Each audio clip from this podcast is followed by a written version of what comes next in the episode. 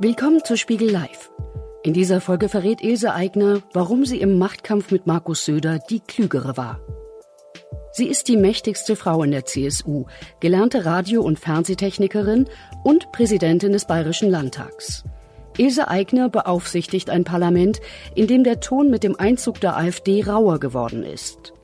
Gerade Frauen schrecken davor zurück, sagt die 55-jährige Aigner. Politikerinnen sind nur noch mit 27 Prozent im Bayerischen Landtag vertreten. Ilse Aigner musste sich in der CSU schon früh ein dickes Fell anlegen. Mit 27 Jahren kandidierte sie als Bürgermeisterin. Da warf man ihr ungeklärte Familienverhältnisse vor. Diese Brandmarkung als Unverheiratete nahm sie sportlich.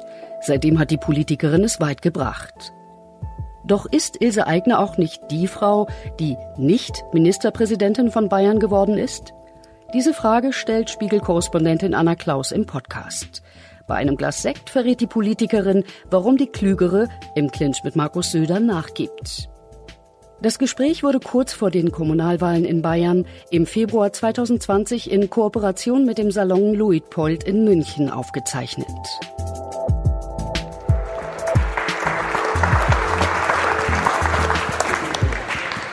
Vielen Dank, Frau Eigner, fürs Kommen und fürs Dasein. Ja, wie stelle ich sich vor? Wie stellt man jemanden vor, den schon alle kennen?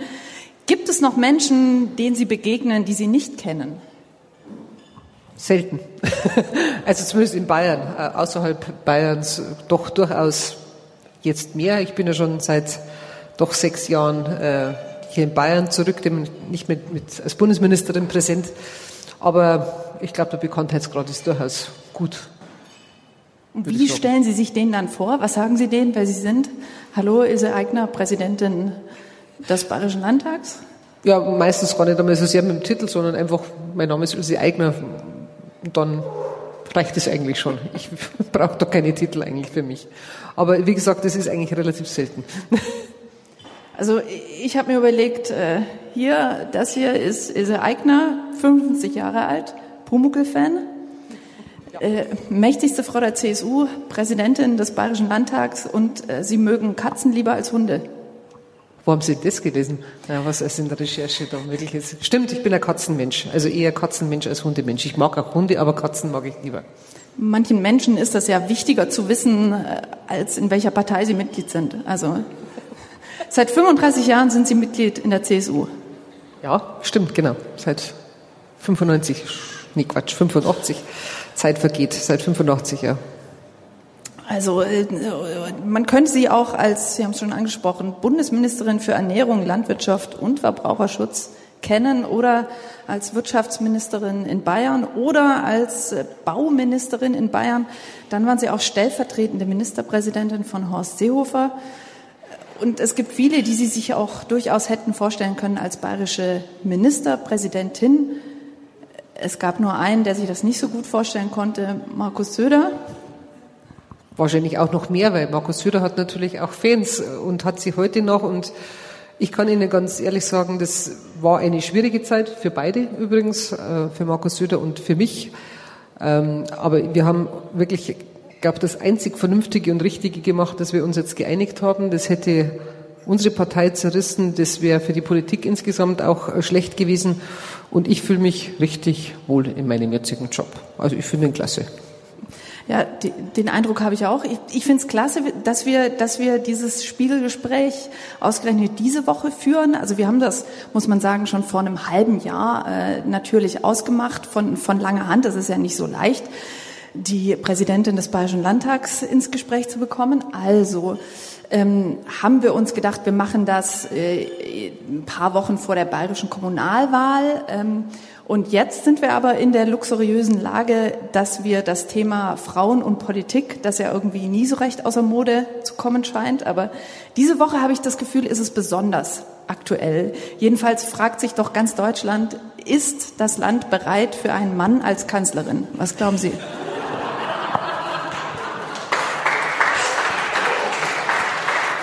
Ja, die Frage kann man durchaus stellen und es ist mir in der Tat bei einer Schulklasse mal so gegangen, dass ein äh, junger Mann, also ein Schüler, äh, wirklich die Frage gestellt hat, ob ein Mann eigentlich Kanzler werden kann. Und äh, das ist wirklich eine lange Zeit. Angela Merkel ist das jetzt seit, also andersrum, wenn ich mal sagen, wenn jemand heute 20 Jahre ist, kann er sich wahrscheinlich bewusst nicht unbedingt erinnern, dass es mal was anderes gegeben hat.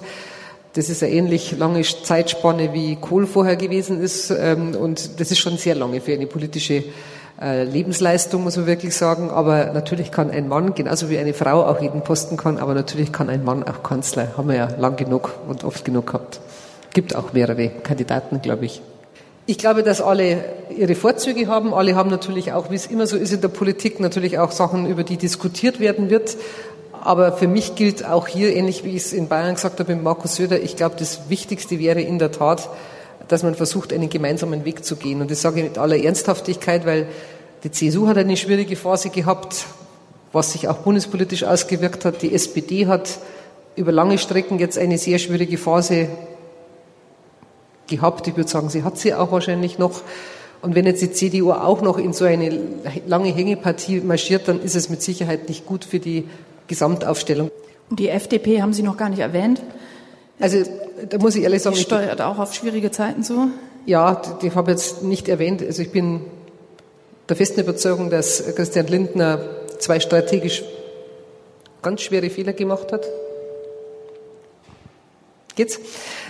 Jetzt geht's wieder. Also der erste strategische Fehler ist für meine Begriffe wirklich damals bei der Koalitionsbildung oder bei der Nicht-Koalitionsbildung äh, gewesen. Ich glaube, er hätte sich mit seiner FDP dieser Verantwortung stellen müssen.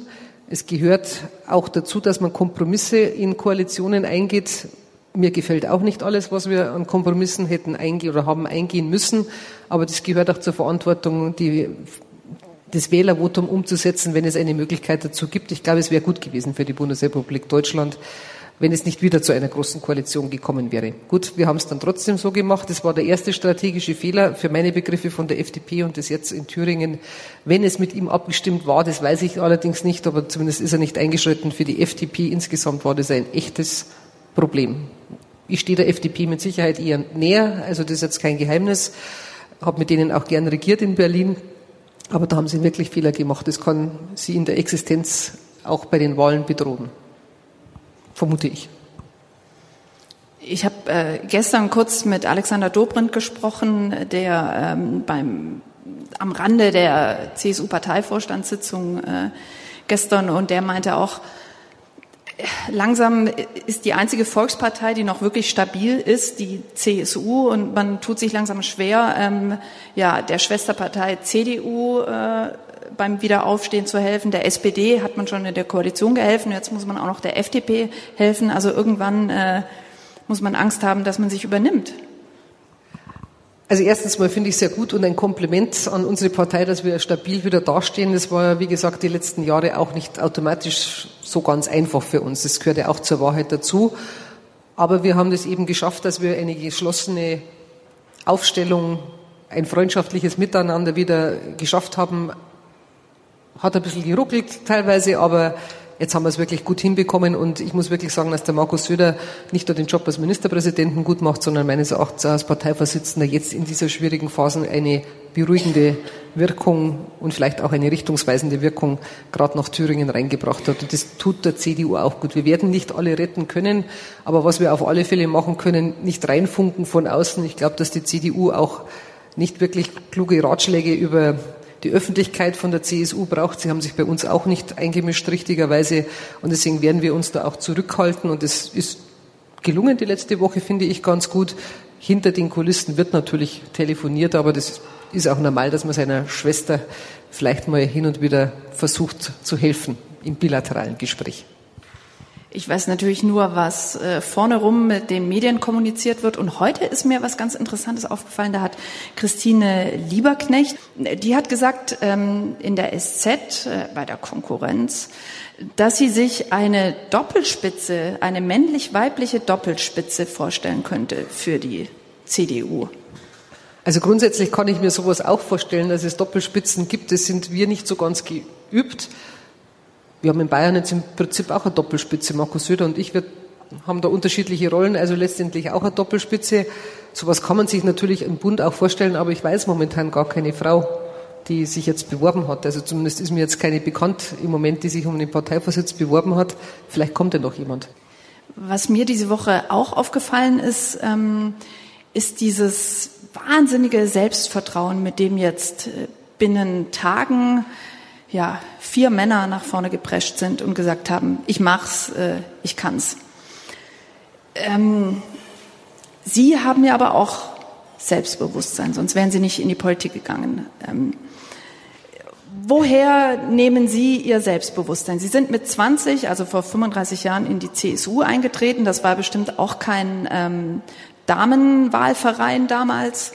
Ähm, sind Sie damals losmarschiert und, und haben gesagt, ähm, ich gehe jetzt einfach mal zur nächstbesten Ortsvereinssitzung oder musste man Sie bitten? Nein, also der Weg war relativ einfach bei mir sozusagen vorgezeichnet in die Politik. Nicht, nicht weil ich sofort die Politik angestrebt habe, aber ich bin schon immer politischer Mensch gewesen. Ich sage das auch immer gerne, ich war von der ersten bis zur letzten Klasse Klassensprecherin. Ich war Schülersprecherin.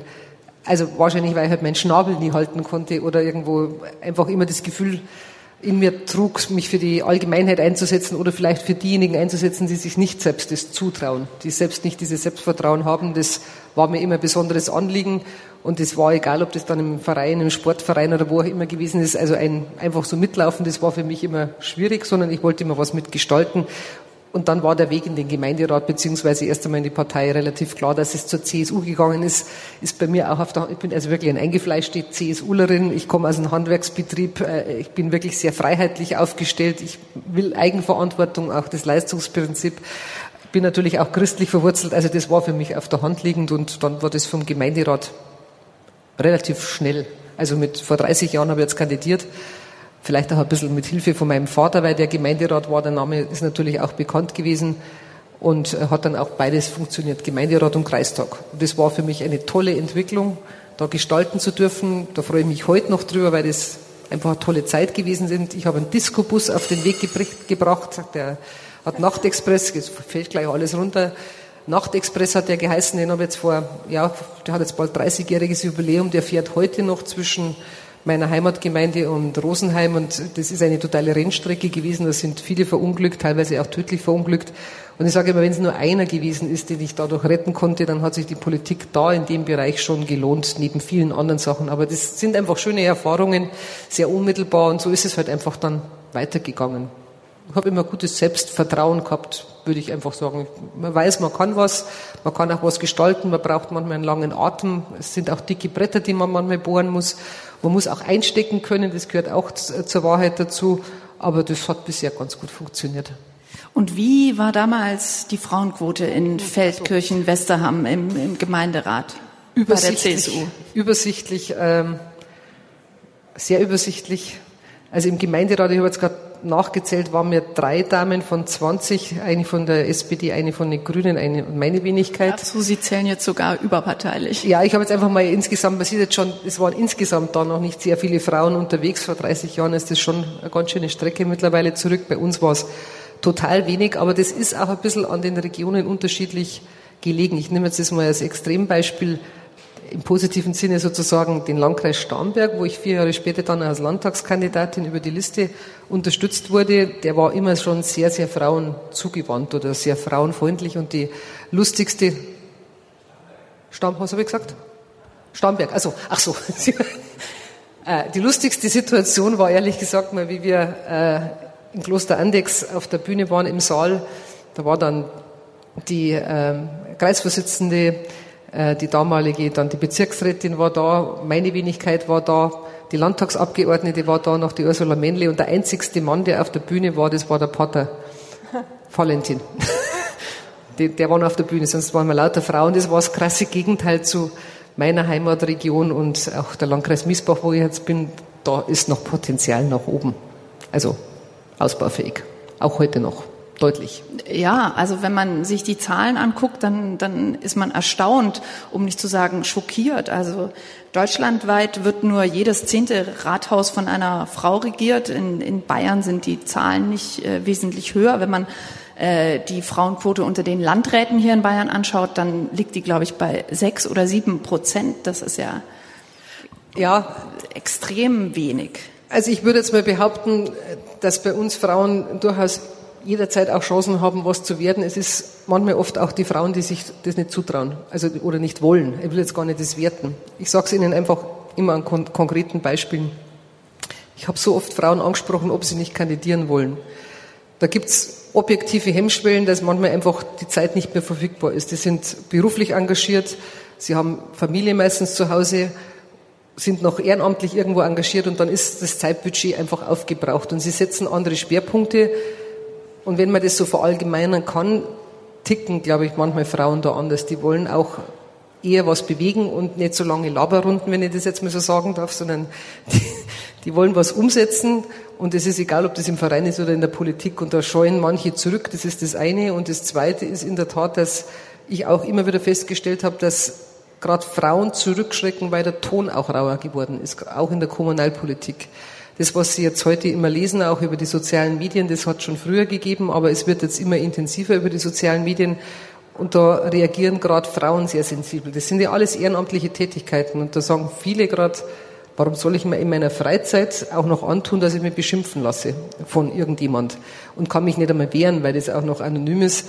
Und da stelle ich fest, dass Frauen noch sensibler reagieren, was sehr schade ist. Und gerade in der Kommunalpolitik bräuchte man dringend Frauen, weil das auch Themen sind, die gerade Frauen interessieren müssten. Und zwar, da meine ich nicht immer die klassischen Familienthemen, sondern die Gestaltung eines Baugebiets ist durchaus relevant, wie ich meiner Heimatgemeinde aufgestellt bin. Werden da vielleicht auch gerade die äh, berücksichtigt die familiengerechten ähm, Anordnungen? Wie schaut es denn letztlich aus mit den finanziellen Schwerpunkten, die gesetzt werden? Da sind viele Themen, da wo Frauen gerade sehr gut in ein Team mit ihre Kompetenzen einbringen könnten und gemischte Teams wären auch hier sehr, sehr gut. Da sind wir nach wie vor zu viele Männer.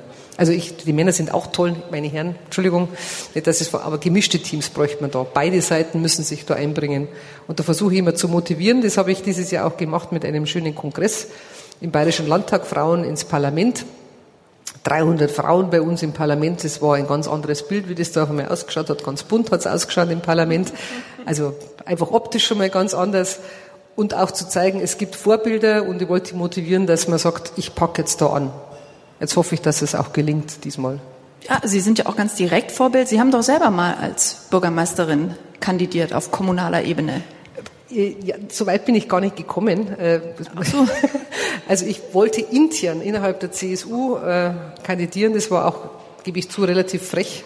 Also da war ich erst mal drei Jahre im Gemeinderat und habe dann gemeint, ich könnte jetzt als Bürgermeisterin kandidieren. Da war ich doch, sage ich und schreibe schon 27 Jahre alt.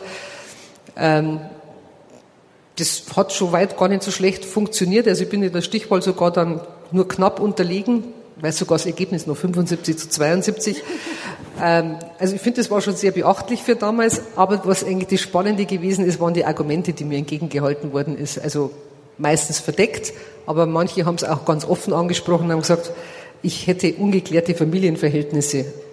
Und habe gar nicht verstanden, was die jetzt meinen. Und das Argument war halt, ich war noch nicht verheiratet. Also das ist jetzt zwar nicht ungeklärt, aber ich habe das jetzt eher sportlich genommen.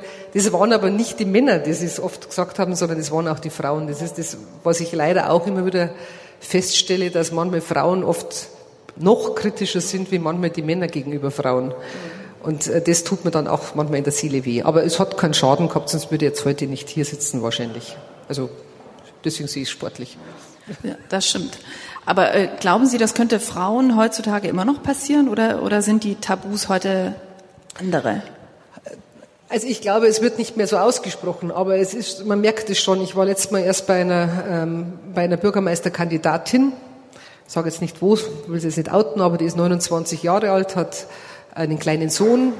Äh, die macht es mit ihrem Mann und Lebensgefährten natürlich auch sehr partnerschaftlich, was gut ist, aber man sieht dann natürlich in den Gesichtern, in den Augen der Bürgerinnen und Bürger, die da sitzen, hm, hm, so, und ich habe das einfach dann ganz klar angesprochen, weil ich finde, sowas muss man auch mal aussprechen. Und äh, da war ein Kollege von mir dabei, der ist mit 31 Bürgermeister geworden. Es gibt einen Landrat, der hat heute Geburtstag aus Ebersberg, der ist mit 30 Jahren Bürgermeister geworden. Es gibt andere Beispiele, Männer, die mit jungen Jahren, also oder gleichaltrig kann man sagen, als Bürgermeister kandidiert haben, und hat gesagt, da hat kein Mensch gefragt, ob die, der das können könnte. Und da hat auch keiner gefragt, ob der Kinder hat oder irgendwas.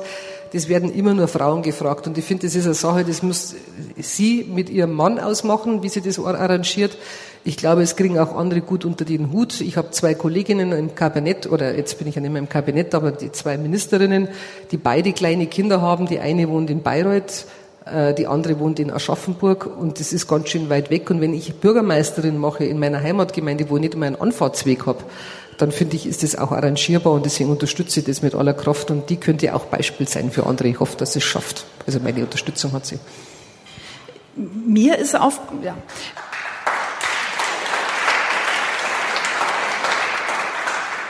Mir ist ein anderes Beispiel ähm, aufgefallen, wo ich, wo ich gestaunt habe. Äh, ich war letzte Woche in Augsburg. Da kandidiert für die CSU die Eva Weber. Und ähm, die hat äh, keine Kinder. Und sie hat dann äh, vor allen anderen erklärt, ähm, ja, ähm, sie könne keine Kinder bekommen und hat darunter jahrelang gelitten und hat sich jetzt aber ähm, entschieden, das öffentlich zu machen. Ähm, sie hat das als Befreiungsschlag ähm, beschrieben und ich fand es auch wahnsinnig mutig, weil ich das noch nie von einer Frau oder von einer Politikerin gehört habe, dass man sich in der Öffentlichkeit zum Thema unerfüllter Kinderwunsch äußert. Aber offensichtlich war es nötig, weil sie sonst als äh, kalte Karrierefrau gegolten hätte, die deshalb keine Familie hat, weil sie alles ihrer Karriere unterordnet. Das fand ich ehrlich gesagt ziemlich krass und ziemlich mutig. Also ich habe das jetzt ehrlich gesagt gar nicht gewusst. Äh, ich hätte die Frage auch nie gestellt. Ich kenne aber Kolleginnen, die auch ähnliche Problematik haben, die es aber nicht öffentlich gemacht haben. Ähm, muss jeder auch selbst entscheiden. Aber die Frage in der Tat kenne ich natürlich auch, wenn man nicht verheiratet ist, wenn man Single ist, immer noch Single ist, dann wird ja immer irgendwas hineingeheimst. Und ich habe das schon öfters gesagt, es gibt wahrscheinlich keinen schwerer zu ertragenden Zustand, äh, als wenn man Single ist. Und ähm, das, das wirft so viele Fragezeichen offensichtlich auf. Aber ich habe mich schon dran gewöhnt. Ich reg mir jetzt auch nicht mehr drüber auf. Also es ist halt wahrscheinlich so. Also man kann alles machen. Man kann 23 Freundinnen haben oder auch Freunde haben. Das regt keinen auf. Man kann jede Form äh, geschlechtliche Ausrichtung haben. Aber Single zu sein, ist, glaube ich, vollkommen tabu. Also ich kann es jetzt nicht anders erklären.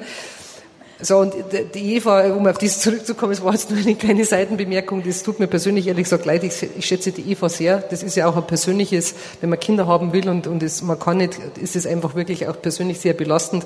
Und wenn es auch noch vermengt wird dann mit politischer äh, oder mit politischen Kalkül, finde ich das besonders bitter. Und die Eva kenne ich jetzt seit vielen, vielen Jahren, sie ist eine äußerst tüchtige Bürgermeisterin, als Wirtschaftsbürgermeisterin gewesen, also als mein Pendant sozusagen als Wirtschaftsministerin. Wir haben viele schwierige ähm, Geschichten auch gehabt, gerade mit Schließungen in Augsburg, was nie angenehm ist. Und da sind dann meistens wir wieder gefragt gewesen, das irgendwie zu glätten oder zu organisieren. Und deswegen schätze ich sie sehr. Bin jetzt ganz betroffen, ganz ehrlich. Also, aber ja. schade. Ich, ich, ich fand es einfach nur mutig und, und, und eigentlich auch gut, dass man, dass man da so offen ist. Aber ja, gleichzeitig ist es natürlich, wie gesagt, auch ähm, seltsam, dass man gezwungen wird, sich zu derart intimen äh, Dingen zu äußern.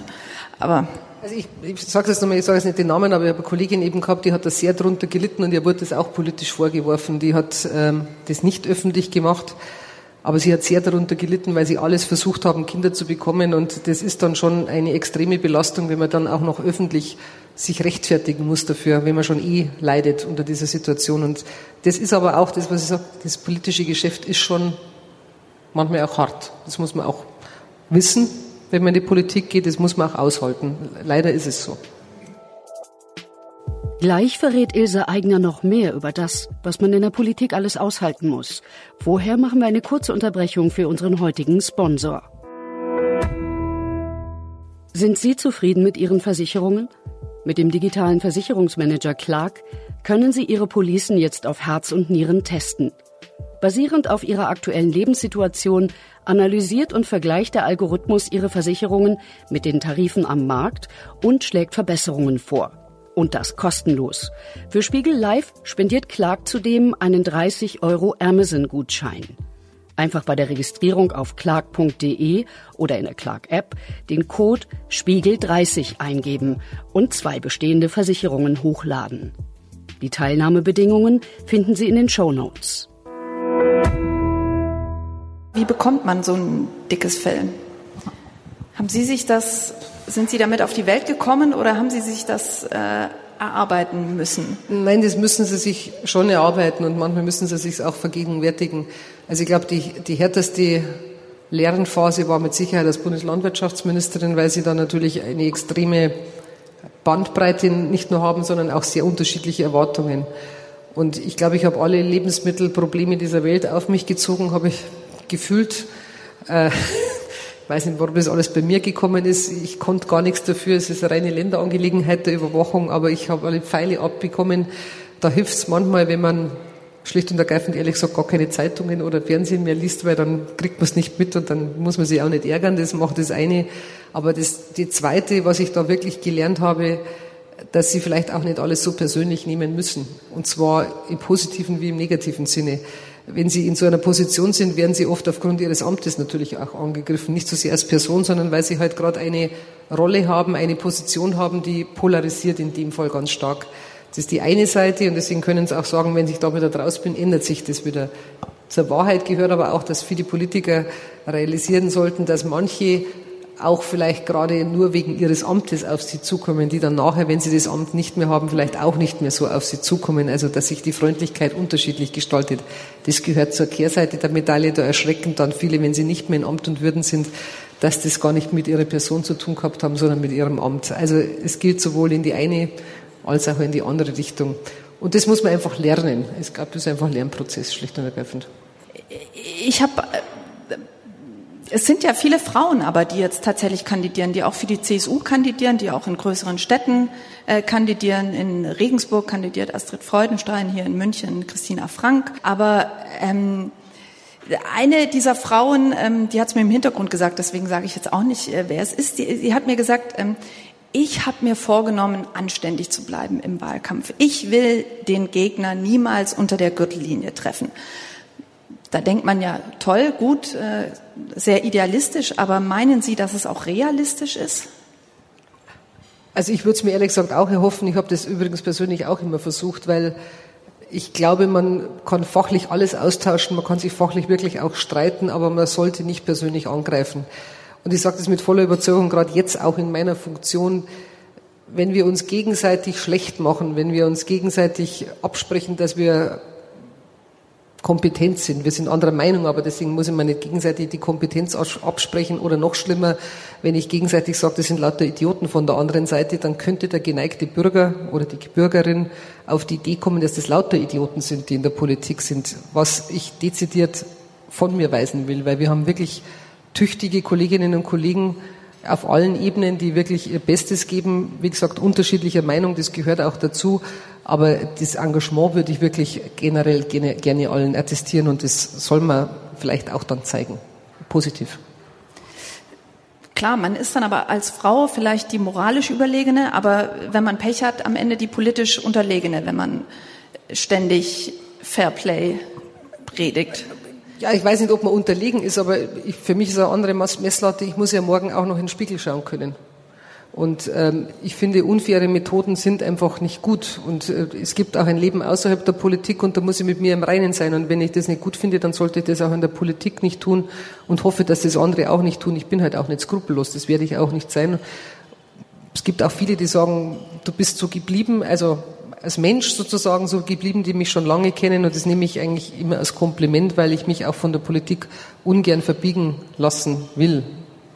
Ich finde, man kann auch so ganz gut weiterkommen. Also ich finde es ja nicht ganz schlecht, Minister, also hier als Landtagspräsidentin, Minister, ist ja keine schlechte Karriere.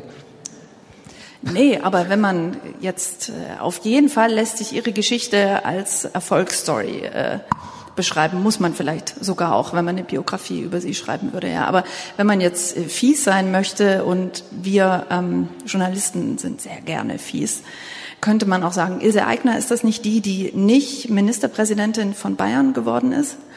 Und das, ja, das können Sie, das können Sie in der Tat natürlich schreiben und vielleicht ist auch irgendwie diese diese letzte ähm, äh, wie soll ich sagen, der letzte Ellenbogen, der bei mir nicht ausgefahren ist, vielleicht auch ein Manko, aber das linke Schienbein, das gefehlt Das linke. Schienbein oder was auch immer Sie da jetzt hernehmen wollen für ein Körperteil, ist jetzt egal. Also das, das mag schon sein, aber ich sage das jetzt aus einem anderen Blickwinkel nochmal. Ein Machtkampf bei uns hätte man schon durchstehen können, aber es wäre auch schlecht gewesen für uns. Also wir wären zerstritten in jede Wahl reingegangen. Es wäre mit Sicherheit für uns schlechter gewesen. Und es gehört halt zu einer Verantwortung auch dazu, dass man dann sagt, okay, man versucht sich zusammenzuraufen und gibt dann wieder ein Team und geht in einer gemeinsamen Formation auch wieder in einen Wahlkampf rein. Kann man auch sagen, das Nachgeben ist vielleicht auch Klugheit, politische Klugheit und ich glaube, es war nicht schlecht, wie wir es gemacht haben jetzt.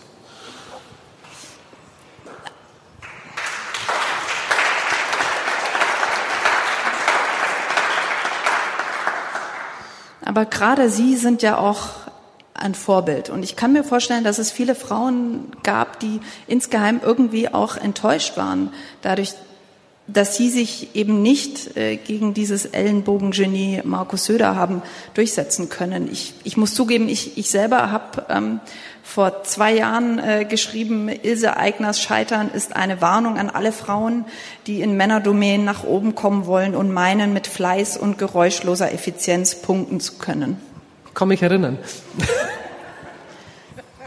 Da standen auch noch andere sehr kritische ja. Dinge drin in, in dem Text. Also ja, aber das ist immer die Frage, was heißt scheitern? Also ich finde, das ist eine, es gibt nur den einen Posten. Natürlich wollen den alle möglichen haben. Aber der Preis, den muss man auch einplanen. Wenn man sich selbst irgendwie dann total verbiegen muss, wird es vielleicht auch zulasten der eigenen Persönlichkeit gehen. Und das muss man entscheiden. Und ich kann nur immer wieder sagen, ich kann auf meine Vita wirklich mit großem Stolz zurückblicken. Bis jetzt, man weiß, was noch alles kommt, man weiß ja nie, was noch alles kommt. Und ich, ich hätte mir das ehrlich gesagt auch nie zu hoffen gewagt, wenn ich ganz ehrlich bin. Es, es sind viele Stationen, wo ich gesagt habe, dass wenn Sie mir vor 20 Jahren gesagt hätten, hätte ich nie geglaubt. Also ich kann mich noch gut erinnern, wie ich berufen worden bin als Landwirtschaftsministerin. Da bin ich die, schlimmste, die schlimmsten meiner, andersrum, wie ich gefragt worden bin, die schlimmsten Stunden meines Lebens wahrscheinlich äh, erlebt, weil mir es genauso gegangen ist wie vielen, dass ich erst mal 25 Fragezeichen gesagt habe, warum gerade ich, kann ich das, äh, ich komme doch gar nicht aus der Landwirtschaft, wie soll ich das schaffen? Man weiß ja eigentlich gar nicht so recht, was einem da blüht. Also ich kann mich erinnern, das waren schwere Stunden für mich zu überlegen, traue ich mir das zu? Natürlich habe ich es mir zugetraut, aber ich habe erst mal überlegt und ähm, viele würden vielleicht gar nicht überlegen bei sowas. Aber äh, man muss halt auch reflektieren, wo hat man seine Stärken. Ich glaube, dass ich das sehr gut gemacht habe im Nachhinein. Also das, ich kann heute nur sagen, die laden mich immer noch ein. Äh, die, die Landfrauen heute noch und äh, auch die Landwirte freuen sich immer noch, wenn ich komme. Also es kann jetzt ganz, nicht ganz so schlecht gewesen sein. Ich glaube auch, dass ich einen guten Job gemacht habe in den anderen Ministerien. Aber man muss halt sich auch selbstkritisch dann immer wieder hinterfragen, schaffe ich das, kann ich das, wie mache ich das am besten? Und ich habe das immer mit großer Überzeugung dann umsetzen können, genauso wie ich das als Amt jetzt als Landtagspräsidentin mache. Das war mir alles nicht in die Wiege gelegt. Ich habe ganz einen anderen Lebenslauf eigentlich gehabt als Technikerin. Äh, ich habe nicht Politik, ich habe nicht Jura studiert, äh, sondern ich habe ganz einen anderen Lebenslauf gehabt und trotzdem macht mir das unglaublich Spaß. Ich würde sogar sagen, ich habe mein Hobby zur Politik dann machen können. Wer hat das schon? Das ist auch nicht schlecht. Grundsätzlich. Äh, Sie sind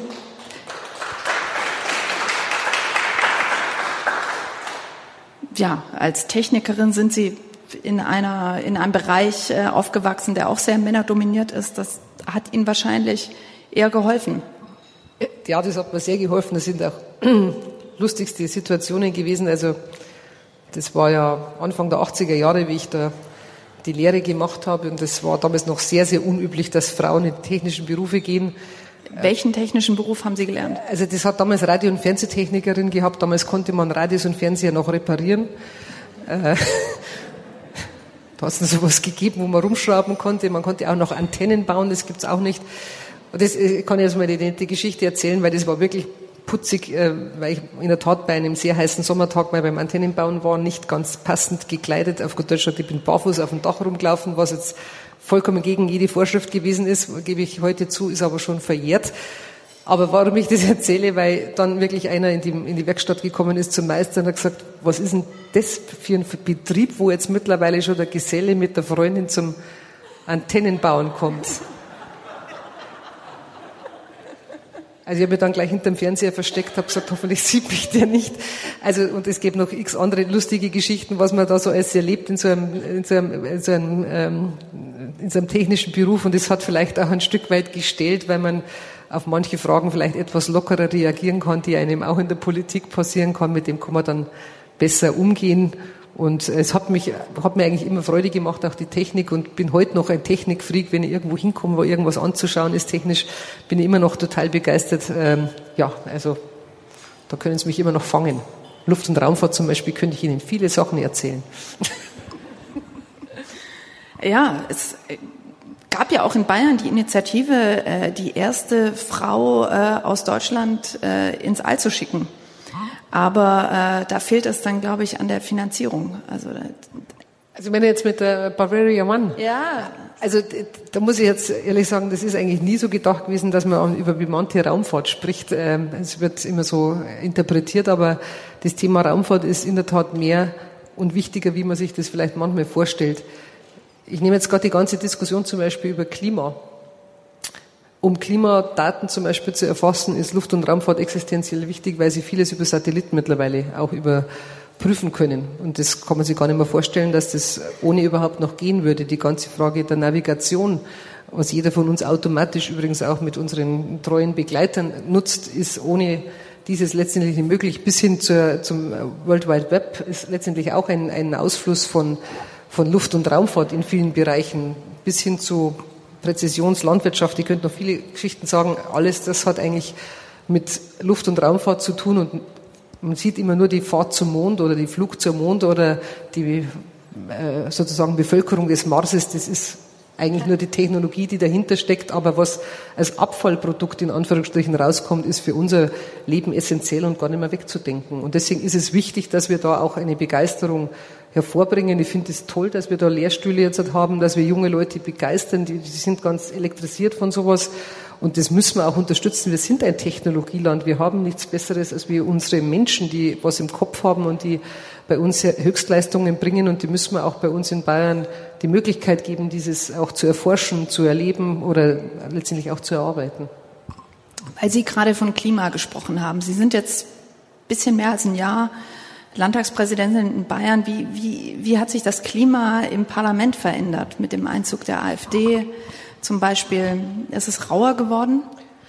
Ja, es ist auf alle Fälle rauer geworden. Es ist einfach konfrontativer geworden und das äh, gilt ehrlich gesagt in beide Richtungen. Also ähm, das ist das, was ich auch immer wieder anmahne an alle Parteien, dass man einfach bei der Wortwahl aufpassen muss. Und das gilt nicht nur gegenüber der AfD, sondern das gilt auch gegen anderen. Ich musste letzte Woche auch eine Rüge gegenüber Katharina Schulze aussprechen, weil das einfach von den Grünen. Von den Grünen war auch meines Erachtens gerechtfertigt, weil man einfach mit der Pauschalierung auch aufpassen muss. Und, ähm, und deswegen gilt es an beide Seiten. Aber es ist in der Tat rauer geworden, das Klima. Was Klima. war denn passiert? Entschuldigung.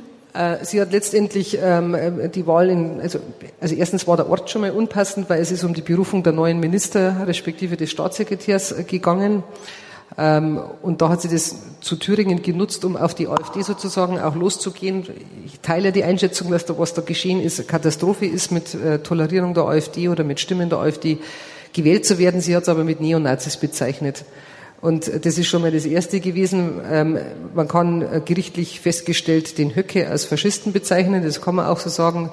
Man muss halt nur immer mit Pauschalierungen aufpassen. Und äh, sie hat dann auch äh, die AfD als ähm, faschistische Partei bezeichnet.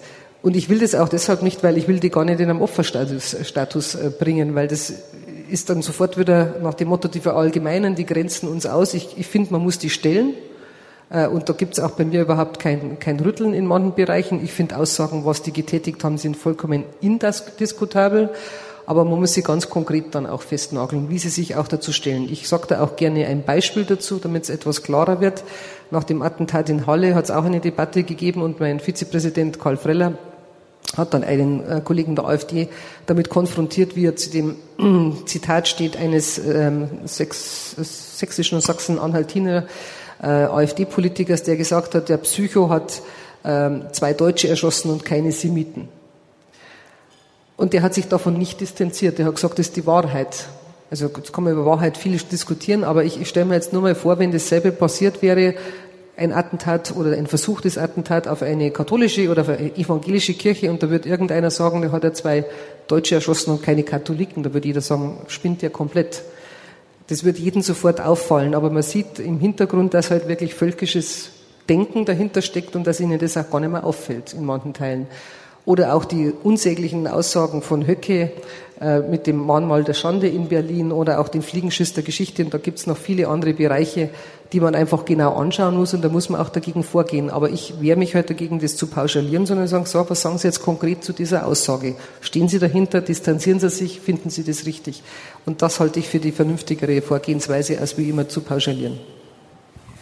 Und ähm, also ja, das Klima ist deutlich rauer geworden, oder? Ist das auch ähm, für Sie als Landtagspräsidentin ein total fordernder Job? Ähm, ja, man muss aufpassen, aber wir haben uns ehrlich gesagt auch ähm, ein Hilfsmittel genommen, nämlich, äh, dass wir gesagt haben, man macht einen Videobeweis im Bayerischen Landtag, also so ähnlich wie im Fußball, äh, weil es manchmal auch akustisch schwierig ist, alles zu hören, was dort auch dazwischen gerufen wird. Manchmal sind die Zwischenrufe ja auch durchaus relevant.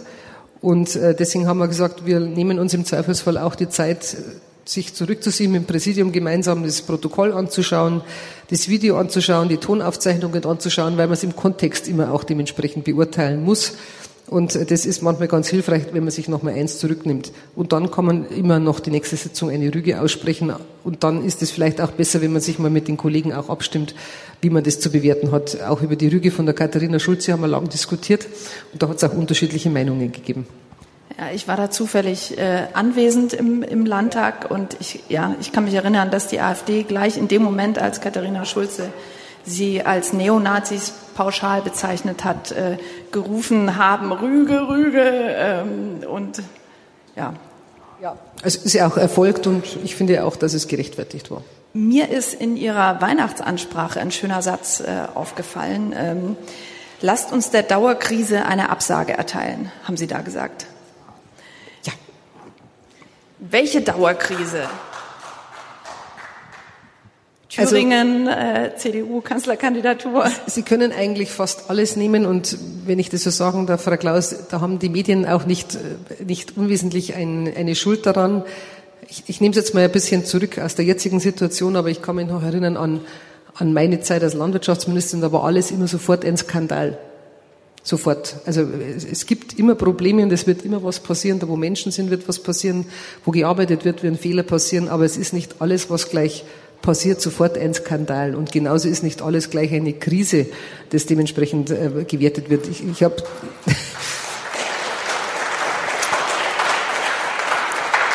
ich hab das deshalb auch gesagt, gerade bei der Weihnachtsansprache, weil in der Kombination zu einem bevorstehenden Jahrestag 75 Jahre ähm, Ende des Zweiten Weltkriegs oder wenn man jetzt die letzte Woche äh, die fürchterlichen Bilder von dem Zerstörung von Dresden sieht, wenn man sich das vorstellt, was da an Dramen wirklich auch gewesen sind, wo Flüchtlinge erst einmal in Dresden wieder ihre Heimat gefunden haben und dann sind sie letztendlich auch wieder vertrieben. Ich habe persönlich eine kennengelernt, die ist mit vier kleinen Kindern aus dem Wochenbett aus Pommern geflohen nach Dresden, in Dresden angekommen, ausgebombt, wieder weitergekommen. Das, das sind für mich existenzielle Krisen und deswegen wollte ich einfach ein bisschen sagen, überlegt mal wirklich, dass wir Herausforderungen haben, dass wir Probleme haben, aber nicht alles ist in einer Dauerkrise und nicht alles, was ein Problem ist, ist sofort ein Skandal, sondern einfach mal wieder die Maßstäbe ein Stück weit zurechtdrücken, damit man auch wieder den richtigen Blickwinkel hat. Das wäre mein Appell gewesen.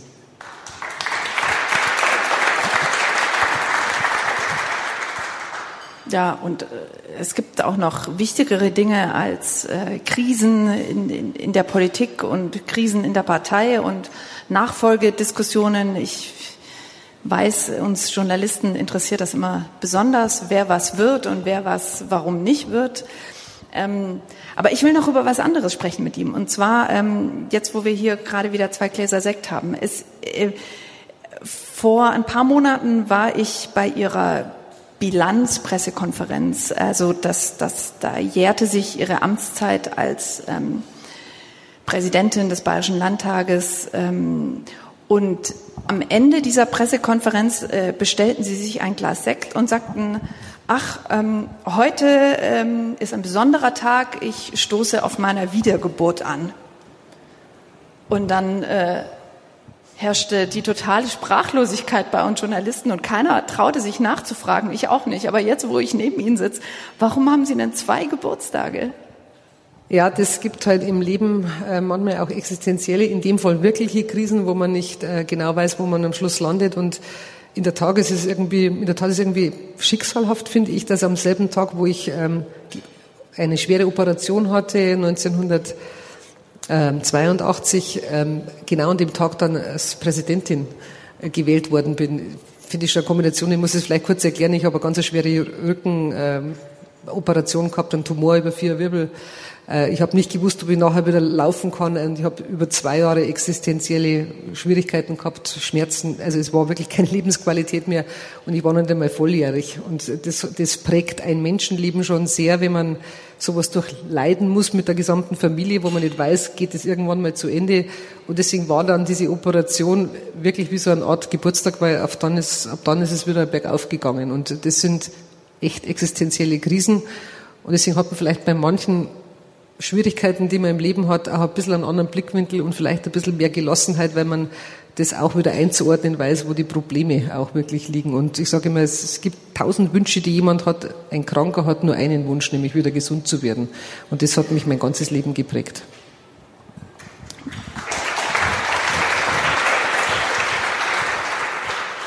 Vielleicht ist es auch deshalb so glaubwürdig, wenn jemand wie Sie sagt, ich will Macht, aber nicht um jeden Preis. Ja, Macht ist ja auch, ehrlich gesagt, nicht was zur Selbstbefriedigung, sondern Macht ist etwas zu bewegen, also was umzusetzen. Und natürlich ist, wenn man solche Positionen begleiten darf, das ein Machtinstrument, aber eben nicht um sich selbst irgendwas Gutes zu tun, sondern für die Bevölkerung was zu tun, für das Land etwas zu tun, etwas umzusetzen, überhaupt die Möglichkeit zu erhalten, ist schon ein riesiges Geschenk. Da freue ich mich wirklich über viele Sachen. Schließen Sie es dann aus, eines Tages vielleicht doch noch die erste bayerische Ministerpräsidentin zu werden? Oder ist das jetzt ähm, also, passé? Also man kann nie was ausschließen im Leben, aber ich strebe es nicht an, machen wir es mal so rum. Ich bin es wirklich mit, meinem, mit meiner Position sehr, sehr zufrieden und äh, das können Sie mir wirklich glauben. Es ist ein echt toller Job. Markus Söder sagt genau das Gleiche, wenn es darum geht, äh, ob er Kanzlerkandidat der Union werden will oder nicht. Also ja, also ich, das nehme ich auch wirklich dem Markus Söder ab, dass er, dass er jetzt wirklich seine Aufgabe hier in Bayern sieht. Er will auch wiedergewählt werden. Er will das meines Erachtens auch zu Recht beweisen. Und man soll sich nicht täuschen. Die Bundesrepublik Deutschland ist schon sehr groß und sehr unterschiedlich. Ich glaube, ich kann das ein bisschen beurteilen aus meiner Zeit auf der bundespolitischen Ebene. Und er hat sehr hohe Akzeptanzwerte, aber trotzdem ist so ein, so ein Wahlkampf mit einer CDU, die sich jetzt erstmal ein bisschen selber wieder finden muss, durchaus eine Herausforderung. Ich bin froh, dass er sich für Bayern entschieden hat und unterstütze ihn auch vollen Herzens.